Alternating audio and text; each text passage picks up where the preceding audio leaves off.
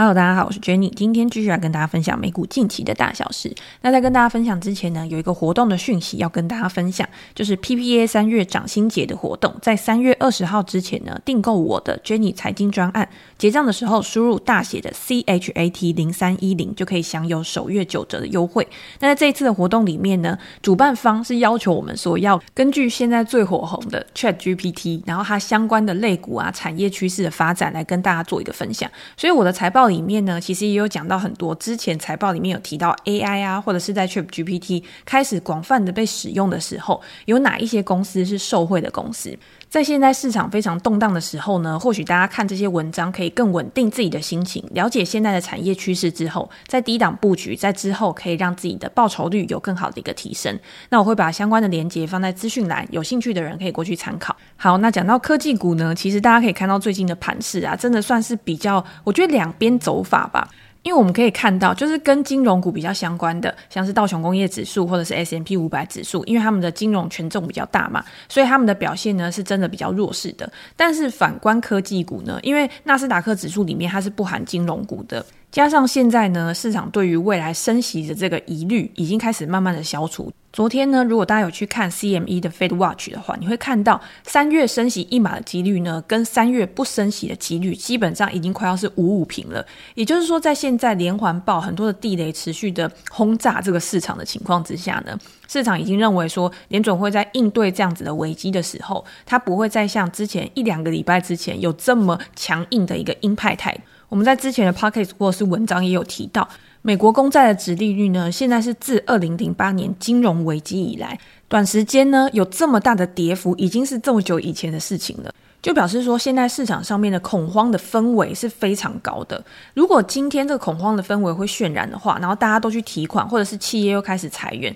甚至是大家因为他的存款卡在银行里面，现在是任何的坏消息呀、都有可能导致进一步企业跟消费。一般的消费的恶化，所以呢，在殖利率开始大幅的往下冲的一个情况之下呢，你会看到科技股好像真的就是比较稳的。纳斯达克指数呢，目前还是站在了年线之上，两百 MA 的一个均线。那其他两大指数呢，其实就已经跌破年线了嘛。但是大家要知道的是，你虽然现在看起来呢，科技股好像真的是很稳，或者是科技股看起来好像真的有要往上冲的一个感觉。但是如果金融危机真的发生，如果真的后续还有一些不确定性的事，还有那么意外的恐怖的事件发生的话，那科技股也不可能独善其身。这是一个整个市场的一个变化，而不是单纯的金融股或者是科技股，它们之间一定还是有环环相扣的一个关系。那昨天呢，当然还有两个重要的数据公布嘛。第一个就是美国的二月零售销售，这一次的零售销售呢，在一月份月增三点二个 percent 之后，在二月份是直接下滑零点四个 percent。那我们之前有跟大家分享过，零售销售的数字是未经通膨调整的。也就是说，今天整体的数据呢，是价格跟销量它们两个之间聚合在一起的结果。如果今天销量它没有什么提升，但是通膨物价非常高的话，那也会推升零售销售。那如果今天呢，两边都降的话，有可能陷入到比较衰退啊，经济比较疲弱的一个状况，你就会看到它是走一个下降的一个趋势。那在这个月呢，统计的十三个零售类别里面，有八个类别都是下跌的，像是家具啊，或者是百货啊，这些都是下跌的。二月份的汽车销量呢，下跌了一点八个 percent 嘛，然后在油价持续下滑的一个情况之下呢，加油站的一个销量呢，也下跌了零点六个 percent。所以呢，我们可以看到通膨的降温、价格的下跌呢，可能也是让这一个月呢开始下滑的主要原因之一。第二个呢，应该就是联准会它一直持续升息嘛，那这个持续升息的滞后性呢，也已经开始慢慢的发酵了。今天我们在生活的压力成本开始增加的同时呢，我们可能我们的消费需求也会开始比较疲弱。所以我觉得这是两相加在一起的结果，而不是单纯的只是通膨下滑而已。因为在前两天公布的 CPI 数据呢，其实大家也可以看到嘛，CPI 的数据呢年增六个 percent，核心 CPI 五点五个 percent，其实都还是符合预期的，不像昨天的 PPI 下滑的幅度呢是非常的意外，大幅低于市场的一个预期的。我们可以看到呢，CPI 虽然说还是在一个趋缓的一个过程当中。但是呢，它下滑的速度好像没有我们想的、我们期待的这么快，而且中间有一个非常重要的，也就是占 CPI 的权重非常大的住房成本这个部分。住房成本在这个月呢，还是处在一个非常高的一个高档，房租啊，或者是住宿啊、家庭保险啊这些东西，其实在二月都还是上涨的，比上一个月呢成长了零点八个 percent，是比一月的幅度还要高的。因为我们常看的是年增率嘛，但是因为现在年增率都非常高，那我们要看有没有降温呢？有的时候就是看月增，至少我不要再比前一个月的一个增幅还要多的话，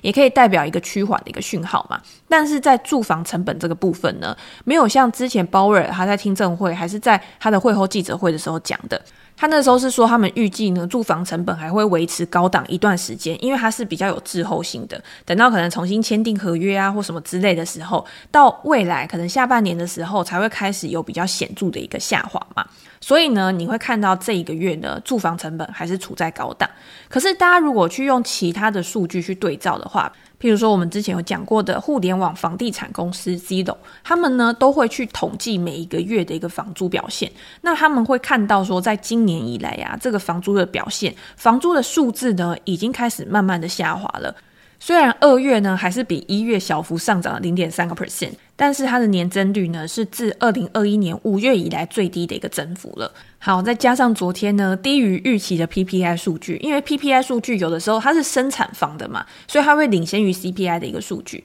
这样子看起来呢，会不会让联准会真的比较可以摆脱矛盾的心情？就是在这种危机，然后跟通膨还是处在比较高档一个情况之下呢，它可以做出更好的应对策略。我觉得这个是联准会它目前，然后到下一次三月底升息的时候呢，真的要去好好评估的重要事件。好，那我们今天呢，还是要来讲一下。我觉得从 Silvergate，然后到上个礼拜的矽谷银行，然后再到今天、昨天晚上非常恐怖的瑞士信贷的一个事件呢，我觉得好像每一集都在踩雷，每一集都在拆炸弹的一个感觉。那大家在这种风险时刻啊，其实你应该已经做好准备了。我的做好准备呢，不是说哦，我现在马上就去出脱持股。前两天我去中信直播的时候啊，因为访纲本来是之前就已经拟好的嘛，可是才短短两个礼拜的时间呢，其实就风云变色。本来大家都还在想说，你要怎么样去应对联准会持续升息的一个风险，现在呢，反而是去应对，如果未来还有更多的金融事件，如果还有危机发生的时候，你要怎么样去应对？那这个时间点呢，很多人都会想说，我要怎么样去做避险的这个动作？我觉得避险的这个动作，大家有的时候都是危机之后才在想。其实这个话题呢，我们从二零二零年那个时候就已经常常在讨论了。避险这件事情，其实就跟你买保险一样，其实是要在风险事件还没有发生的时候，你就应该要去做的事情。也就是为什么大家会常常讲说，我要做资产配置，我要做避险。这两个其实有一点点不一样。资产配置呢，是你透过不同资产的组合去降低投资组合的一个报酬波动嘛。比如说这些资产呢，它当然不能集中在某一个产业或者是某一个公司上面，它是要分散的。它彼此之间呢，最好是具有负相关的。比如说股票跟债券，它两个之间呢，其实就有多少有负相关的一个关系。当然，大家会讲说这两年呢，股票跌，债券也跌啊，怎么会有负相关呢？但是呢，这两年的比较特别，是因为现在我们就是处在一个高通膨的环境嘛。这个高通膨的环境呢，是长久以来已经二十年可能都没有的一个情境。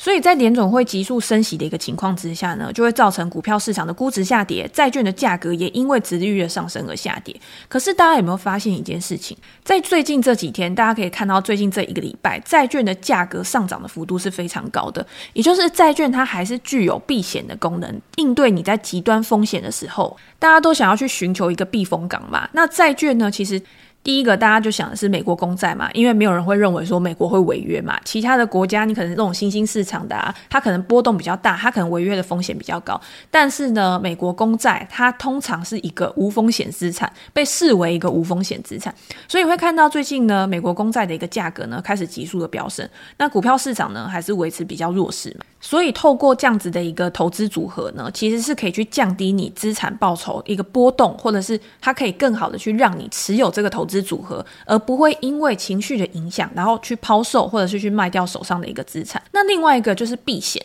避险的部分呢，这个时候通常都是。你要先拿出一点保险费，这个保险费呢，有可能你是用不到的，那这个就是你的成本。比如说你是用选择权去避险好了，那你选择权你买的时候呢，你是不是就要付出权利金？那这个权利金，如果你买的选择权，它到时候没有照你的方向去走的话，那这个权利金就是你的成本，你是拿不回来的。除非今天它真的照你的方向去走了，那这个选择权呢，它当然就会有一个价值的增值嘛，那就会去抵消掉你可能在其他现货部位的一个亏损。可是呢，在这个期间，你也要去思考到，你今天你的选择权的部位要多大，然后去 cover 掉你多少的一个现货的部位的一个风险，它也是会有一个平衡的。不然有的时候避险避到最后呢，还是会变成一个我觉得蛮重蛮主要的一个亏损吧。就是这个幅度呢，你不要觉得说哦，我今天买了保险之后我就绝对不会亏。其实有的时候你付出的这个成本呢，也是非常高的。那像我在这一段期间呢，其实我的股票现货部位都还是有嘛。我那天去看呢，因为他有叫我去分享自己的投资组合，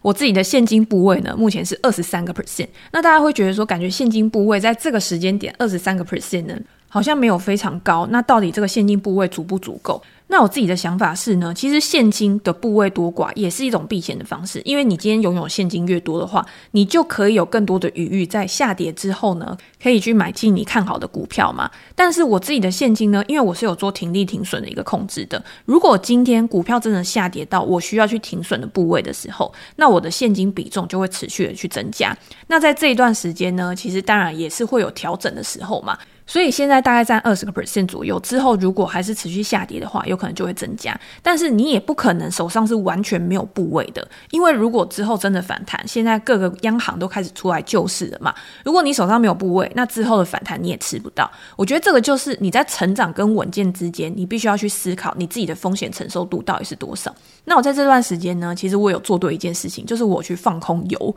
对于油价这个部分呢，其实我在之前的文章或者是我在我的专栏里面的直播，其实都有跟大家分享。我觉得油它要再去创高的机会不高，至少是在目前我可见或者是我可以评估的范围之内呢。我自己认为油呢向下的几率是比较高的，所以我也是用选择权去做一个类似像避险，或者是我就是想要做资本利得的一个部分。因为大家知道嘛，今天油会向下，有可能就是像最近大家讲的经济衰退的疑虑啊，去导致油价的一个需求开始下滑。但是在此之前呢，其实很少人会去想到经济衰退导致油价的一个下滑这个可能性的发生。其实连我呢也没有觉得说是因为这样子，所以油价昨天呢才向下突破了一个重要的整理区间。那为什么之前我会想要去做油呢？是因为我觉得它在高速的上涨之后，它现在就是在这个整理区间呢已经盘太久了。你除非有一个很重要的催化剂。可以让它再有一个向上的动能，因为之前去推升油价的，除了通膨之外，第二个就是俄乌战争。那今天这两个已经算是非常重大的利多消息了嘛？那有没有一个更大的利多可以去推升油？这个就是我们要去思考的。所以我会觉得说，在我可以想象的情境之内呢，好像没有这样子的一个状况，除非今天俄罗斯又开始发疯。但是我觉得这个几率是比较小的。那再加上呢，技术面、形态面的一个支持，这个我都有在我的专栏里面跟大家分享。所以我才去布局我油的空单，那刚好呢，在这一段时间也受到需求疑虑的一个影响呢，然后向下突破，所以在这一笔的获利上面呢，其实也有去 cover 掉我一些现货的一个部分。所以我觉得今天做美股有一个好处是，你可以布局的是全球的一个市场，你可以看到各个资产之间的跨市关系，然后你再去想说你要布局什么样的资产。然后让你的投资组合呢，可以更符合你的需求，然后达到你的财务目标，达到你的获利目标。我觉得这个才是更重要的一件事情。简单来说呢，我们总结一下，今天呢，你可以靠资产配置来降低你的风险嘛。第二个就是靠你主动去布局避险部位，然后来避险。那第三个呢，就是增加你的现金水位。所以我觉得这三个方式呢，都是大家可以去尝试或者去思考的。那接下来呢，当然我们还是要回到瑞士信贷嘛，到底它发生什么事情？刚刚一不小心避险说太多，因为最近真的比较多风险的事件，大家也会想说，我到底要怎么样去避险，才可以去避过这样的一个事情？但是如果你现在才想要去避险的话，其实已经是风险发生的。我觉得你现在反而去思考的是这件事情它会传导的时间会多久？现在很多的央行都已经出来救了，如果今天央行出来救，真的还没办法的话。那老实说，你再怎么避险也都没有用。所以现在更好的事情呢，还是去了解现在事情的一个样貌，到底发展到什么样的程度了，跟未来会发生什么事情，再去评估说你要做什么样的商品跟什么样的一个投资。好，昨天引发事件的呢，当然就是瑞士信贷嘛。其实，在下午的时候呢，就已经有点腥风血雨了。欧股开盘的时候呢，就开始持续的下挫。那瑞士信贷呢，它这一件事情，其实我觉得它之前都已经有很多危机，但是感觉好像每一次危机呢，都可以化为转机，最后呢，好像都没有什么事情，所以也会让一开始呢，就是。之前去年的时候，瑞士信贷其实就有因为 Archegos 的事情啊，其他的风险事件啊，然后导致变成市场上面瞩目的一个焦点嘛。那昨天呢，股票下跌了三十一个 percent，创下了历史新低，然后它的债券价格啊也跌到非常低的水准，它的 CDS 呢，其实已经到了金融危机的一个程度了。那在矽谷银行之前事件之后呢，大家也可以看到，其实金融行业整体的一个产业呢，都是处在比较弱势的一个状况嘛。大家都会想说，下一个到底是谁？所以瑞士信贷呢，也因为前面已经有了这样的风险事件之后呢，它在有事情的时候，一定会引发更大的一个恐慌。那昨天呢，有消息传出来，就是瑞士信贷的第二大股东，也就是沙乌地阿拉伯的主权基金支持的一个银行呢，他不愿意再注资给瑞士信贷。那这个东西呢，其实也不是非常大的一个事件。因为呢，他们现在已经持有九个 percent 以上的一个股权了。如果你今天你买到超过十个 percent 以上，它就会有监管的一个限制。所以就监管的限制来说，这个是不可行的。所以这家银行的董事长呢，他被问到说，你还有没有可能再注资给瑞士信贷的时候呢，他直接就是回答说不会。没想到呢，就是助长了整个情势、整个恐慌情绪的一个爆发。然后呢，他的竞争对手，也就是本来应该是好朋友的、互相 cover 的法国巴黎银行，他也通知客户说，如果今天瑞士信贷啊是你之间互相交易的对手的时候，他也不会再去接管你的衍生性合约。所以呢，你就会知道，在这种危机爆发的时候呢，其实大家都是泥菩萨过江，自身难保嘛。所以我要先把我自己保全起来之后呢，之后什么事情今天要救市，或者是有什么。补偿的一个措施，到时候再讲。那瑞士信贷呢，其实不是小银行哦。我们刚刚前面也有讲嘛，它是一个历史非常悠久，营运绩效呢不能说非常良好，但是至少它一路过关斩将，然后走到今天，它已经拥有一百六十多年的营运历史了，是仅次于瑞银集团的瑞士第二大银行。它也不是那种区域型、国家型的银行。它主要的业务呢，不是只有集中在国内而已，它的业务是遍及欧洲、亚洲、美国。到二零二二年底呢，总资产大概有五千八百亿美元，是上周倒闭的细谷银行规模的两倍多。那在雷曼兄弟倒闭之后呢，就是二零零八年金融危机之后嘛，有制定一个国际银行的规则。那瑞士信贷呢，被归类在具有系统重要性的金融机构，也就是说，它对于国际市场来说，或者是对于整个金融体系来说，都是非常重要的一间金融机构。但是呢，过去几年呢，瑞士信贷其实一直不断的有受到一些风波干扰，不管今天是他自己内部的问题、管理层的一个问题呢，或者是其他的丑闻，包括像诈欺啊，或者是刚好遇到 Archegos 的一个重大的崩跌事件，让他现在的财务体质呢，其实是非常非常的差的。瑞士信贷呢，在去年它的亏损呢是达到七十三亿瑞士法郎，那换算美元呢，应该是七十九亿左右。这个亏损呢，大家听数字感觉好像，嗯，反正几十亿好像就是金融业的一个日常嘛。可是这个七十三亿瑞士法郎的亏损呢，是抹去了它前十年的一个利润。所以今天我们可以知道，它的内部管理不善呢，可能让很多的存户、很多的客户都慢慢的移到别的银行去嘛。那它今天股价的一个崩跌呢，当然也会让股东非常的不爽。你今天亏损那么多，你的估值呢，当然也会持续的下跌。所以你可以看到，它从高点下跌呢，也已经有九十个 percent 以上了，是非常非常夸张的一个数字。对于这种大型的传统金融机构来说，通常大家会觉得说，金融机构应该是大到不能倒的，结果现在呢，真的是摇摇欲坠，然后可能还要去分拆它公司的业务啊，或者是把它的业务分拆去出售。我还记得我前一天还是前两天看到 Bloomberg 的新闻的时候呢，他的 CEO 呢还非常有信心的说，他们不需要政府的援助还是什么之类的。也就是说，以他们当前的一个资产啊，或者是应对流动性的一个能力的话，他们是有条件去度过现在的难关。可是我觉得大家都最低估的一点就是市场上面每一位投资人他对于恐惧跟不确定性的接受程度，其实大家对于这种不确定性的接受程度是非常小的。我们在上一集的时候也有跟大家分享。在面临到失火的时候，每一个人都怕自己是最后跑出去的那个人，就生怕自己晚一步，你可能就会葬身在火场里面。所以在面对到这种金融危机的时候，为什么会造成这个危机，并不是因为这家公司可能有什么特别大的问题。以矽谷银行来说，它的那些资产呢，可能也都是公债，可能摆到到期，真的就是一个无风险的资产。可是为什么它必须要去认赔杀出的原因，就是因为。他的客户都非常的恐慌，自己会拿不到钱，所以在疯狂的挤兑的时候，如果他今天他准备的这个现金没有办法去应付这个流动性的话，他只好去卖掉他账上其他的一个资产嘛。所以呢，大家可以知道这个延烧的速度是非常快的，到最后就会变成一个无法收拾的一个局面。那在美国呢，有联准会出来救市，他提出了一个救市政策之后呢，当然瑞士信贷也不例外。瑞士央行呢，到最后还是出手了嘛。他为了要去增强这个瑞士信贷的一个流动性呢，可以提供达到五百亿瑞郎的一个流动性呢，来帮助他们渡过难关。我觉得这个东西最重要的还是稳住市场的一个情绪，因为你要去想嘛，今天。在还没有政府介入的时候呢，大家一定会觉得说，我今天把钱移到别的地方去，一定会比较安全。为什么要留在这个瑞士信贷里面？如果它之后真的怎么样了，怎么办？但是当政府的手去介入、去安抚的时候呢，至少可以给民众更多的信心。那后续呢，当然就是公司它要做什么样的一个政策，然后来帮助自己可以去重建它自己内部的一个状况吧。我觉得这个反而是你今天还要再继续经营下去最重要的一件事情，因为短期的恐慌它有可能是会过去，它就是一个波段的一个事件，但是长期呢，这家公司有没有办法可以恢复到过去正常的营运水准？现在也有很多人在想说，会不会引发下一个雷曼时刻？也就是说，会不会重演金融危机这么夸张、这么大的一个事件？但是目前看起来呢，其实瑞士信贷它其实还是有大量的流动资产，再加上央行的帮助之后呢，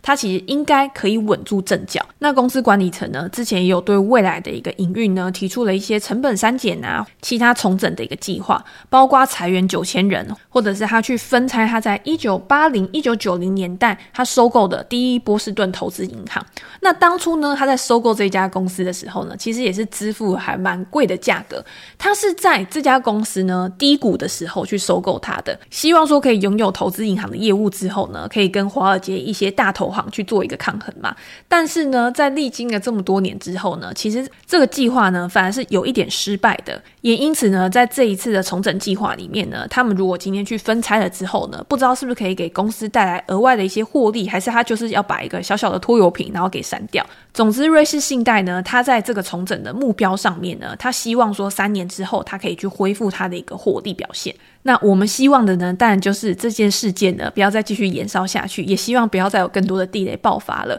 希望在联总会它开始稳住市场之后呢，然后整个金融市场的秩序，然后恢复理性、恢复平静，然后还给我们一个正常的资本市场。好，那今天就先跟大家分享到这边。如果大家有任何想要了解的主题、想要问的问题的话，也欢迎留言给我评价。我们在之后 Podcast 可以再拿出来做讨论。那今天就先这样喽，拜拜。